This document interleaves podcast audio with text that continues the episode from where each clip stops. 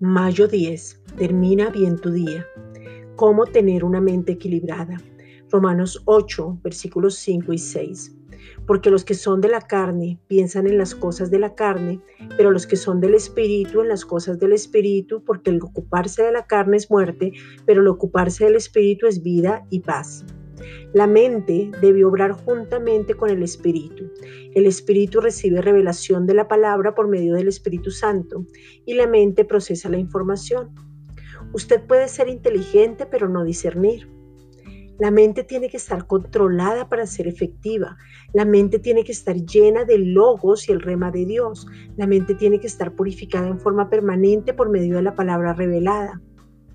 Yo puedo tener mi mente totalmente controlada y puedo ser efectivo y puedo estar purificado únicamente por medio de la palabra que es Cristo mismo.